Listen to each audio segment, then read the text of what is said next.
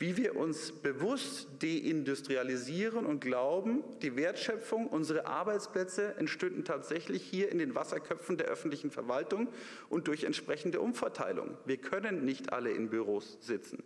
Es muss auch eine produzierende Industrie geben.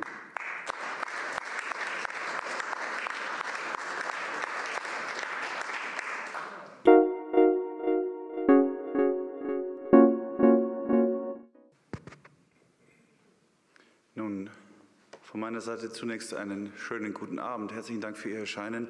Ich darf mich natürlich insbesondere bei der Fraktion bedanken zu dieser Einladung für heute Abend. Es freut mich ganz besonders, hier zu sein in Hamburg, einer so bedeutenden Stadt, was den Welthandel angeht.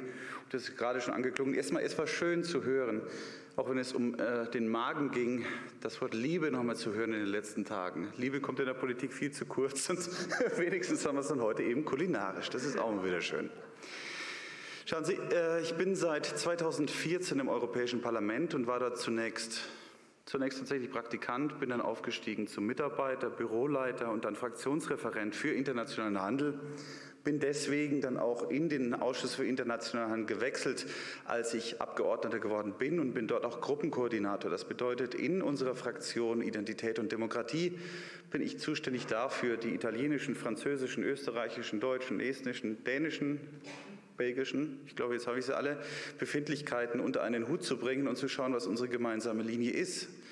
Wenn Sie den Alltag im Bundestag verfolgen, sehen Sie, dass das teilweise schon auf rein deutscher Ebene schwierig ist. Sie können sich vorstellen, auf europäischer Ebene mit diesen genannten Partnerstaaten ist es natürlich noch mal erheblich schwieriger. Insofern die Themen, die gerade schon zur Sprache kamen, insbesondere China beispielsweise, Piräus wurde schon angesprochen, auch die Situation der Elektrizitätsversorgung in Portugal ist ein weiteres Problem. Der Hafen von Genua war ein ähnlicher Faktor. Genua wurde dann abgewendet. Der Marktwirtschaftsstatus von China, wie ist das mit der Beteiligung der kommunistischen Partei an den chinesischen Firmen? Das ist unser tägliches Brot, natürlich insbesondere in Brüssel. Und ich muss sagen, es ist schön, in einem solchen Ausschuss tätig zu sein, der dann doch erheblich wenig Konfliktpotenzial bietet im Verhältnis zu anderen Ausschüssen. Wir beschäftigen uns eben nicht mit der Neuverschuldung Italiens, dem nächsten Euro-Rettungsschirm oder sonst irgendwas, sondern tatsächlich mit Politik zum Anfassen. Und wir schauen auch darauf, wie wir eben unsere Wirtschaft nach vorne bringen. Das ist eben etwas, was, was man mit Brüssel vielleicht gar nicht so assoziiert, aber das ist tatsächlich auch der Punkt, den ich für mein persönliches Wirken eben als ganz entscheidend betrachte und wo ich sage, da hat Europa einen Mehrwert. Da hat auch die EU dann eben einen Mehrwert und die entsprechende wirtschaftliche Kooperation. Ich sehe das völlig anders, wenn wir von ähm, Neuverschuldung sprechen, wenn wir von gegenseitigen Schuldenverpflichtungen sprechen und, und äh, Geldverschiebungen Richtung Osten beispielsweise. Da habe ich erhebliche Probleme mit. Aber im Bereich des Handels, der wirtschaftlichen Kooperation und auch der Schaffung eines gemeinsamen Marktes, der mit China und den USA auf dem Weltmarkt konkurrieren kann, da können wir tatsächlich einen Unterschied machen. Und das freut mich auch. Also es ist schön, ich bin seit 2014 in dem Geschäft und möchte dort auch noch ein bisschen drin bleiben. Und insofern ist es mir natürlich eine ganz besondere Freude, heute Abend zu Ihnen sprechen zu dürfen.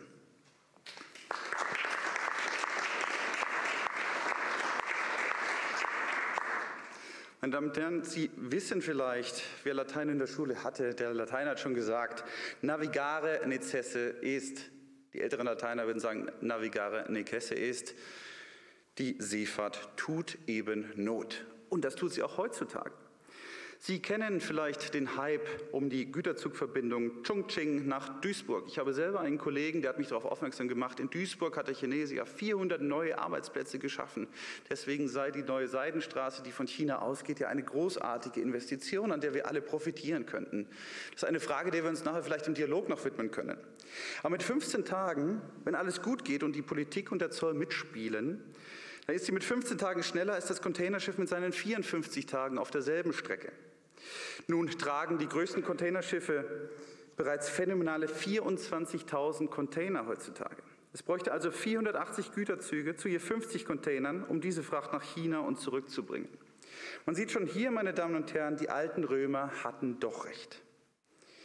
Sie brauchen sich also um die langfristige Zukunft des Hamburger Hafens keine wirklichen Sorgen zu machen. Aber wie es bei ökonomischen Langfrist Langfristprognosen so schön heißt, in the long run we will all be dead. Das ist die einzige wirkliche Prognose, die wir treffen können, insbesondere wenn wir uns natürlich auch die Entwicklung um den Ukraine-Krieg anschauen. Es gibt eben unkalkulierbare, unberechenbare Faktoren in der Welt, insbesondere der Weltwirtschaft, die sich schwerlich kalkulieren lassen. Dennoch gibt es kurz- und mittelfristig einige Sorgen, Kinder und Problemfelder. Manche sind in Berlin hausgemacht, andere stammen direkt aus Brüssel, einige verdanken wir der EU und andere wiederum unseren Freunden oder Nichtfreunden oder gar Feinden in der Welt, einschließlich des Herrschers im Kreml. Für die Nach-Corona-Zeit hatte die Welthandelsorganisation WTO zunächst ein Wachstum des Welthandels von plus 4,1 Prozent hervorgehoben. Dieses wurde so dann korrigiert. Ein Aufholen nach zwei weitgehend verlorenen Jahren von weltweiten Ausgangssperren und Zwangssperren, nach Putins Angriff auf die Ukraine, der Blockade der Schwarzmeerhäfen, der Blockade auch des Hafens von Shanghai, das wird auch immer wieder vergessen, und Hongkong und der Hafensperren für russische Frachtschiffe wurden diese Prognosen dann letztlich auf drei Prozent reduziert, wobei Nordamerika darüber und das von Krieg und Sanktionen härter getroffene Europa darunter liegen werden. Natürlich spielen hierbei auch die brutalen Ausgangssperren in China eine Rolle, die fortgesetzte Störung der internationalen Lieferketten. Dinge, die wir in der internationalen Arbeitsteilung dank prompter Seefracht für selbstverständlich erachten, fielen plötzlich aus. Fließbänder standen still, so auch bei mir zu Hause in Ingolstadt beispielsweise. Wir litten tatsächlich unter, an der Unterversorgung mit Mikroprozessoren, die zu 75 Prozent hier in Deutschland aus Taiwan stammen. Wir sind eben auf bestimmte Zuliefererländer stärker angewiesen als auf andere. Fließbänder standen also still, Mikroprozessoren fehlten, Korea und China steckten im Containerstau, den Briten ging das Benzin aus und in Indien und China wurde die Kohle knapp mit der sie zwei Drittel ihrer, ihres wachsenden Strombedarfs derzeit erzeugen. Auch das kam vorhin schon, schon zur Sprache. Tendenz des Kohleverbrauchs weltweit weiter steigend. Das Weltklima und unsere CO2-Steuern lassen hier schon grüßen. Die Corona-Zeit brachte für die Reedereien natürlich nicht nur schlechte Nachrichten. Umsätze, Frachtraten und Gewinne schossen für sie in erfreuliche Höhen, so wie für Hapag-Lloyd zum Beispiel. Der mörderische Verdrängungswettbewerb des vergangenen Jahrzehnts mit seinen Überkapazitäten und Dumpingpreisen scheint für die Überlebenden vorläufig vorbei. Hier im Hafen von Hamburg haben Sie einen wunderschönen Dreimaster als Frachtsegelschiff der Traditionsreederei Rigmas, die die Krise leider nicht überlebt hat. So werden jetzt kräftig wieder Container und Schiffe bestellt, allerdings nicht in deutschen Werften, die mit den hiesigen Energiekosten kaum noch wettbewerbsfähig sind und sich meist nur noch als Schiffsausrüster betätigen sonst in staatlich subventionierte Werften in Fernost, wohin das ganze Massegeschäft abgewandert ist. Containerschiffe, Fähren, Tanker etc. Übrigens habe ich hierzu bereits eine Anfrage an die Europäische Kommission gestellt. Sie sehen also, ich kümmere mich nicht nur, wie das vorhin anklang, um bayerische Interessen, ich habe durchaus auch Hamburg im Blick und kümmere mich um die hiesigen Befindlichkeiten. Eine entsprechende Anfrage an die Europäische Kommission ist also bereits gestellt und wir werden schauen, wie das Ganze ausgeht. Dazu verlangt die EU mit ihrer Dekarbonisierungsideologie von EU-Werften und Rädern viel härtere Umwelt- und Klimanormen ab, als sie die Weltschifffahrtsorganisation IMO für den gesamten Rest der Welt verlangt. Ein klarer, selbstverursachter Wettbewerbsnachteil, hier wie in so vielen anderen Politikfeldern, den auch meine parlamentarische Anfrage, wie eben erwähnt, zu diesem Thema leider wahrscheinlich nicht korrigieren wird. Aber den Versuch ist es eben wert. Wir schauen mal. Nun haben sich binnen neun Monaten die Treibstoffkosten für Bunker, für Schweröl also, von 500 US-Dollar auf sage und schreibe, und die Zahlen sind von letzter Woche, 1040 Dollar verdoppelt, was die Gewinnmargen aufzehrt und die Frachten weiter verteuert. Schon lohnt es sich nicht mehr, zum Beispiel Billigmöbel, Gartenartikel, Werkzeug und Spielzeug aus Fernost zu importieren, weil die Frachtkosten den Wert der Ware übersteigen. Auch jene Treibstoffkosten, die von der kriegs- und sanktionsbedingten Unsicherheit auf den Ölmärkten herrühren und das Ausbleiben fernöstlicher Billigimporte sind Inflationstreiber, die die Kaufkraft unserer Verbraucher zusehends reduzieren und die Unter- und Mittelschichten auf Kosten der Staatsschuldner verarmen lassen. Die Seefahrt und ihre Häfen, aber auch die Weltwirtschaft insgesamt verdanken ihren Wohlstand und die Schwellenländer ihre Entwicklung, die Hunderte von Millionen Menschen binnen einer Generation aus Subsistenzexistenzen befreite und ihnen ein komfortables Leben als Angehörige einer bürgerlichen Mittelschicht, Mittelschicht ermöglichte, dem weltweiten Freihandel. Das sollten wir nie vergessen. Wir leben in einer Zeit, in der es nicht nur eben in Deutschland opportun ist, hineinzudirigieren. Der Dirigismus in der Politik, die weitgehende Planung auch unserer industriellen Komponenten dessen, was wir produzieren. Und da sind wir dann eben wieder in Ingolstadt, speziell bei Audi, nämlich im Bereich der Elektromobilität. Das ist, scheint eine Mode zu sein. In Brüssel, genauso wie in Berlin, genauso wie in anderen Städten. Die Franzosen haben eine längere Geschichte in diesem Bereich. Die kennen sich ganz gut mit staatlicher Intervention auch im, aus im Industriebereich. Für uns war das etwas Neues. Für uns ist es auch etwas Neues, selbstbewusst hinzugehen und zu sagen, ja, es war der Kapitalismus, es war eben nicht diese Entwicklungshilfe, die wir über die Jahre betrieben haben in den Entwicklungsländern. Es war der Kapitalismus, der diesen Leuten, auch in Bangladesch beispielsweise, nach oben geholfen hat und ihnen geholfen hat, sich eben zu entwickeln, überhaupt erst eine Mittelschicht aufzubauen. Da müssen wir auch mehr wagen. Wir müssen auch offensiver hier vorgehen und müssen den Leuten auch diese Entwicklung klar machen. Es sind nicht die grünen und linken Weltverbesserer und Umverteiler, die diesen Menschen auf die Füße geholfen haben, sondern es war tatsächlich die treibende Kraft des freien Marktes, die das bestimmt hat. Bei all seinen Nachteilen, das will ich gar nicht abstreiten. Aber das ist natürlich ein entscheidender Faktor und wie gesagt, es kommt zur Unzeit, denn es passt eben nicht in die Mode des heutigen, wo der Staat eben alles besser weiß und alles besser regulieren will als der, als der Einzelne. Obwohl wir natürlich wissen, dass beispielsweise Hayek dafür den Wirtschaftsnobelpreis bekommen hat, für genau diese Entwicklung, beziehungsweise genau diese Entwicklung aufzuzeigen. Das ist also auch eine Forderung an unsere eigene Partei, an unsere eigenen Abgeordneten, nicht nur hier in Hamburg, sondern auch an mich natürlich in Brüssel, hier immer wieder den Finger in die Wunde zu legen und zu sagen, ja, es ist die Freiheit, die Freiheit, die hier auch Wirtschaft und Wohlstand schafft, meine Damen und Herren.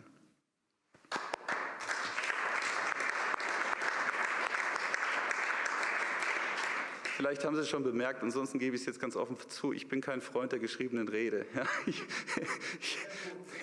in Bayern ist es immer so, ähm, dass mir das, das Freie etwas, etwas äh, besser liegt, aber wir sind hier bei einem recht komplexen Thema. In Hoffnung, in der Hoffnung bin ich jetzt eben, dass es Sie nicht allzu sehr stört, dass ich das hier ein bisschen kombiniere. Aber wie gesagt, das geschriebene Wort, das liegt mir nicht. Ich bin eher in der freien Welt zu Hause, in der freien Rede zu Hause, aber wir schauen mal weiter. Ansonsten wäre es ja schade. Ich habe es ja schon geschrieben.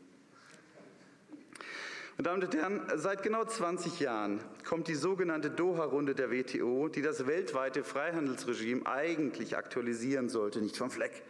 Gerade die sogenannten BRICS-Länder, Brasilien, Russland, Indien, China und Südafrika, die am meisten von jedem Freihandel für ihre Entwicklung profitiert hatten, blockierten. Doch auch die USA zeigten sehr wenig konstruktives Interesse. Sie sabotierten beispielsweise das Schiedsgericht der WTO für Handelsdispute in, in Genf, indem sie alle Richtervorschläge ablehnten. Das war vor vier Jahren und da war ich selbst noch als Assistent damals daran beteiligt übrigens. China und Russland, obwohl sie auch beide WTO-Mitglieder sind, haben sich auch nie um die gemeinsam vereinbarten WTO-Regeln geschert, wenn sie ihnen nicht passten. Das ist auch eine neue Entwicklung, die sie nicht nur in der WTO haben, sondern auch in der Weltgesundheitsorganisation. Organisation der WHO beispielsweise, dass China eben sehr, sehr selbstbewusst in diese internationalen Gremien hineinregiert, das teilweise auch massiv, mit massivem Geldeinsatz und so auch natürlich seine Stimme dort hörbar macht. Und das ist absurd, denn die Chinesen haben ja gerade von der Freiheit zuvor profitiert, haben ja häufig unsere Produkte kopiert, auch im Automobil, Automobilbereich, aber auch im Telekommunikationsbereich, im Elektrizitätsbereich generell, auch im Schwerindustriebereich. Und jetzt gehen sie eben in genau diese Gremien hinein die diese Freiheit schützen wollen und sagen, wir sind die großen Verfechter der Freiheit. Wir das, teilweise geht das so, so weit, dass sie jetzt auch sagen, wir schützen Patente. Patente, da hatten die fünf, vor fünf Jahren noch gar kein Interesse dran. Jetzt plötzlich wird es aber wichtig. Also Sie sehen, wir haben eine ganz neue Weltordnung, die sich hier gerade etabliert und der Chinese geht eben mit Masse jetzt auch gerade in diese internationalen Gremien, um sich hier mehr Gewicht zu verschaffen. Und das betrifft eben, wie gesagt, insbesondere die WTO, in der wir hier uns gerade bewegen. Für die EU blieb dann nur eine Alternative, nämlich mühsame bilaterale Freihandelsabkommen, also mit einzelnen Partnerländern oder mit nahen Nachbarn beispielsweise wie Norwegen, Island, den Balkanstaaten, der Türkei, eine Zollunion mit, einem gemeinsamen Außenzoll zu bilden. Freihandelsabkommen ohne bilaterale Zölle gibt es zum Beispiel nur zwischen der EU mit Japan, Korea, Singapur, Vietnam und Mexiko. Gerade eben habe ich ja zum Beispiel die Schweiz aufgezählt, die ist äh, Mitgliedstaat der EFTA und die haben erheblich mehr Freihandelsabkommen. Warum ist das so? Es geht auch erheblich schneller bei denen. Wir haben jetzt 20 Jahre rumdiskutiert mit Mercosur, das sind die Länder um Brasilien, Brasilien, Uruguay, Argentinien und so weiter, unten in dem Eck. Da haben wir 20 Jahre diskutiert und uns besprochen, ohne zu einem wirklichen Ergebnis zu kommen. Die EFTA macht sowas in wenigen Wochen teilweise, weil sie weniger Akteure haben. Es sind nicht nur weniger Akteure im Sinne von weniger Mitgliedsländern, als die EU hat. Ich meine, die EFTA hat, glaube ich, fünf Mitgliedstaaten, die EU hat jetzt 27. Klar, das macht die Sache schon mal komplizierter, weil man viele Köche hat. Aber die EFTA kommt auch mit so einem Freihandelsabkommen zu den entsprechenden Partnerstaaten weil sie Handel machen wollen. Die EU kommt hingegen mit so einem Freihandelsabkommen und sagt, wir hätten gerne die indigenen Völker geschützt, wir hätten gerne Schwulen- und Lesbenrechte inkludiert in den entsprechenden Paragraphen. Wir wollen uns noch um die Baumpflanzung im Himalaya-Gebiet kümmern und dergleichen mehr. Und da wird es natürlich kompliziert und das reduziert natürlich auch das Interesse der Partnerländer, diese Handelsabkommen zu ratifizieren. Deswegen haben wir hier natürlich ein Effizienzproblem. Und hier sind wir wieder bei genau dem gleichen Punkt. Es geht darum, Handelsabkommen zu schließen, um einen Zweck zu erfüllen, nämlich unsere Waren exportieren zu können. Es geht mir nicht darum, dass ich sämtliche Minderheiten in Form eines Freihandelsabkommens schützen kann. Und das macht China übrigens auch ganz anders. Das wissen Sie auch. China geht auch hier deutlich aggressiver vor. Hat ja teilweise auch ganz andere Möglichkeiten der finanziellen Gegenleistung, als wir das tun würden. Aber gut, das steht auf einem anderen Blatt. Der Abschluss mit Kanada, das war das CETA-Abkommen, ich meine, das war um 2017 rum, ging nur mit Hängen und Würgen durch die nationalen Parlamente. Insbesondere Belgien war dort ein Problem, wer sich daran noch erinnert. Das Mercosur-Abkommen kam gerade schon zur Sprache. Es inkludiert Argentinien, Uruguay, Brasilien und Paraguay. Das für unsere Automobil- und Maschinenbauindustrie sehr interessant ist, hängt politisch in der Schwebe, weil Umweltschützer tatsächlich glauben, es würde den tropischen Regenwald zerstören. Tatsächlich wird kein Baum gerettet, weil China dann stattdessen argentinisches Rindfleisch und Soja aus Brasilien in gewaltigen Mengen importiert. Die Waren, die eigentlich für uns bestimmt waren, gehen also einfach in ein anderes Zielland. Und das wäre eben China. Und China kauft hier gerade sehr, sehr aggressiv auf, insbesondere im Agrarbereich. Soja ist ein Faktor, Rindfleisch, Schweinefleisch, das geht zum Großteil nach China, auch wenn wir uns die Weizenexporte derzeit anschauen. China ist wirklich dabei, auch in diesem Bereich, der uns aufgrund unserer Fokussierung häufig auf Erdgas, Erdöl und dergleichen mehr ein bisschen durch die Lappen geht, eben auch im Agrarbereich sehr, sehr aktiv. Das geplante TTIP-Abkommen mit den USA hat bekanntlich Donald Trump als Präsident abgeschossen. Doch ist Joe Biden genauso protektionistisch, nur etwas höflicher und ohne Twitter. Aktuell trifft sich ab und zu ein Handels- und Technologierat mit EU-Handelskommissar Dombrovskis und dem, EU, dem, pardon, dem US-Außenhandelsbeauftragten, ohne dass dabei viel herauskommt. Es sieht also für den freien Welthandel sehr durchwachsen aus. Es ist zwar Zeitgeist, sich globalisierungskritisch zu geben und lokale Produkte auf Bauernmärkte zu lieben, einverstanden. Doch brauchen auch die Bauern, wenn sie uns Städte ernähren wollen, Kunstdünger, Pflanzenschutzmittel und Tiermedizin, deren Bestandteile meist importiert werden müssen. Ebenso wie Diesel beispielsweise für die Landmaschinen und Traktoren, wie wir an den aktuellen Verteuerungen der Lebensmittelpreise leidvoll erfahren müssen. Dazu hängen, und das sollte man nicht vergessen, 28 Prozent der deutschen Arbeitsplätze, vor allem jene, die produktiven Mehrwert schaffen und nicht steuerverzehrende Posten in der öffentlichen Verwaltung sind. Dieser Wasserkopf bläht sich ja auch ständig weiter auf und 31 Prozent der deutschen Wertschöpfung vom Export ab. Große Industriebranchen wie die Fahrzeugindustrie, die Arzneimittelherstellung, die Chemie und der Maschinenbau erzielen weit mehr als die Hälfte ihres Umsatzes im Ausland. Doch wird jene Lebensader des deutschen Wohlstandes zunehmend durch eine wirtschaftsfeindliche Gesetzgebung mit immer schikanöseren und kostenträchtigen Umwelt-, Klima- und Energieauflagen drangsaliert, bis sich energieintensive Fertigungen angesichts der höchsten Energiepreise der Welt und der zunehmenden Versorgungsunsicherheit durch Flatterstrom in Deutschland schlicht nicht mehr lohnen. Das betrifft die Chemieindustrie, aber auch Glas, Papier, Stahl, Aluminium und Düngemittelherstellung bis hin zum Betrieb von Treibhäusern für den Anbau von Wintergemüse. Das aktuelle Berliner Wirtschaftsprogramm läuft tatsächlich auf eine knallharte Deindustrialisierung Deutschlands hinaus. Hier stellt sich ja immer wieder die Frage, zu wessen Nutzen? Es scheint tatsächlich für mich eine emotionale Komponente zu geben, denn rational ist es für mich, für mich nicht mehr erklärbar, die darauf abzielt, den Leuten auch den Spaß zu nehmen. Sie kennen das. Der Mann interessiert sich für den Verbrennungsmotor. Ein Verbrennungsmotor stinkt, er bewegt sich, es rattert was, es passiert was. Ja? Das war schon als kleiner Junge für mich faszinierend, ist es auch bis heute noch. Ich habe einen alten VW T2-Bus, Baujahr 1969, der eine oder andere erinnert, erinnert sich, ich war in Mecklenburg-Vorpommern letztes Jahr im Sommer damit unterwegs. Ich finde das faszinierend. Der gemeine Grüne hingegen nicht. Der gemeine Grüne hingegen mag keine Emotionen im Fortbewegungsbereich. Er hätte uns gerne auf das Elektroauto verdonnert, das weder Geräusche von sich gibt, noch rattert oder sonst irgendetwas. Und er glaubt auch, dass wir Wertschöpfung erlangen können ohne rauchende Schornsteine. Ich glaube, das ist auch das grundsätzliche Problem hier. Wir können es nicht mehr fassen und ich sehe es fast täglich, wie wir uns bewusst deindustrialisieren und glauben, die Wertschöpfung, unsere Arbeitsplätze entstünden tatsächlich hier in den Wasserköpfen der öffentlichen Verwaltung und durch entsprechende Umverteilung. Wir können nicht alle in Büros sitzen. Es muss auch eine produzierende Industrie geben.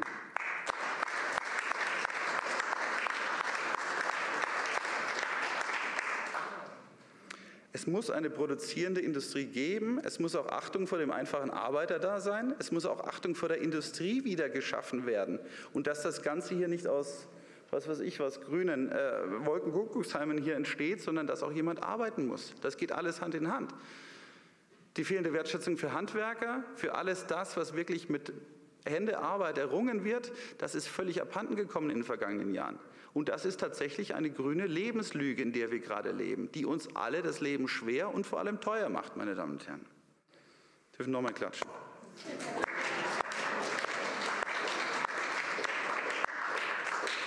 Jetzt können wir natürlich schauen, was bei den Auslandsmärkten derzeit los ist. Aber auch von denen ist wenig Rettung zu erwarten. Denn wie bereits erwähnt, die WTO-Prognose hat das weltweite Wachstum von 4,1 auf mittlerweile knapp unter 3 Prozent ja reduziert. Das habe ich ja schon eingangs erwähnt. Und als wäre das nicht genug, hat die EU mit der aktuellen Beteiligung und Zustimmung der Berliner Ampel nach dem Angriffstermin des 24. Februar die seit der Krim-Annexion von 2014 bereits bestehenden Sanktionen gegen Russland weiter massiv und oft blindwütend verschärft. So wurden schon damals einzelne Kreml- und Militärführer und Separatisten sanktioniert, sowie der Export von Rüstungsgütern, zum Beispiel französischer Hubschrauberträger, sowie von Hochtechnologien für die Ölexploration und Geschäfte mit Staatsbanken untersagt. Diese durchaus zielgerichteten Sanktionen haben jedoch im Donbass weder Frieden gebracht noch Putin von seinem neuen Angriffskrieg abgeschreckt. Die neuen Sanktionspakete, es sind immerhin sechs an der Zahl, hatten nach meiner Einschätzung anfangs noch Sinn und Verstand, etwa Ersatzteile für russisches Kriegsgerät zu blockieren oder die Lieblingsspielzeuge der, der Kreml-Oligarchen, ihre Yachten, Luxusvillen, Chalets in Schwarzgeldkonten sowie 300 Milliarden immerhin US-Dollar der im Ausland gebunkerten Devisenschätze der russischen Nationalbank einzufrieren. Dies tat der Führungsklicke im Kreml zwar weh, doch nicht dem normalen Bürger auf der Straße, der an der Kriegsentscheidung völlig unbeteiligt und unschuldig ist. Mag er nun die Kreml-Propaganda glauben oder nicht? Vor einem Jahr noch war Russland mit 6 Prozent des EU-Außenhandels unser viertwichtigster Partner. Russland verkaufte umgekehrt 45 Prozent seiner Exporte in die EU als sein weitaus wichtigster Exportmarkt. Das ist jetzt alles vorbei. Es handelt sich dabei übrigens hauptsächlich, hauptsächlich um Rohstoffe natürlich wie Öl und Gas, aber auch um Kohle, Holz, Kali und Metalle wie Vanadium, Nickel, Aluminium und Stahl. Es war eigentlich eine perfekte Arbeitsteilung. Russische Energie und Rohstoffe für europäische Industrie und Verbrauchsgüter, bei denen die russische Industrie, abgesehen von der Rüstung, nach wie vor schwach ist. So lieferte Siemens zum Beispiel die Schnellbahnzüge für die Strecke von St. Petersburg bis Moskau mit einer geplanten Verlängerung über Kasan bis nach Sibirien. Und diese Geschäfte werden jetzt wohl die Chinesen machen, die als lachende Dritte, Dritte bereits am Spielfeldrand stehen. Dazu kommt sanktionenbedingt der massive Rückzug westlicher Unternehmen aus Russland, deren meiste Mitarbeiter nach der Einstellung der Produktion nun arbeitslos werden. Putin hat nicht das ewige Leben. Nach einem Waffenstillstand und Friedensschluss muss man nun Putins Nachfolgern auch positive Szenarien als Anreiz für eine gedeihliche Zusammenarbeit bieten. Russland wird als größter Flächenstaat der Erde und Nachbar der EU nicht von der Landkarte verschwinden. Wir brauchen seine Rohstoffe und wir sollten dem Chinesen hier kein neues Spielfeld bieten. Wir müssen uns also schauen, wir müssen also schauen, wie wir Perspektiven bieten und gleichzeitig die Anreize zur Beendigung dieses Krieges eben entsprechend hochsetzen. ohne unseren Gegnern auf dem weltweiten Spielfeld neues Futter zu liefern. Doch zurück zum Hamburger Hafen. Nach der Sperre der EU-Häfen für russische Schiffe ist auch hier leider das gesamte Frachtaufkommen wieder erwartend rückläufig geworden und man musste für 140.000 Russland-Container eine Parkfläche finden. Das mag zu verschmerzen sein, doch sind die sanktionsbedingten Preisschübe für Öl, Gas und Kohle Gift für unsere von Klimaauflagen gebeutelte Volkswirtschaft und unsere inflationsgeschädigten Verbraucher. Sanktionen, die die eigene Wirtschaft und Bevölkerung mehr schädigen als die Machthaber der Gegenseite, die sich über sprudelnde Einnahmen durch Welt Rekordweltmarktpreise auf Drittmärkten von China bis Indien freuen, haben keinen Sinn, zumal sie keinem einzigen ukrainischen Zivilisten und Soldaten das Leben retten. Die Putins, meine Damen und Herren, kommen und gehen. Das russische Volk bleibt allerdings.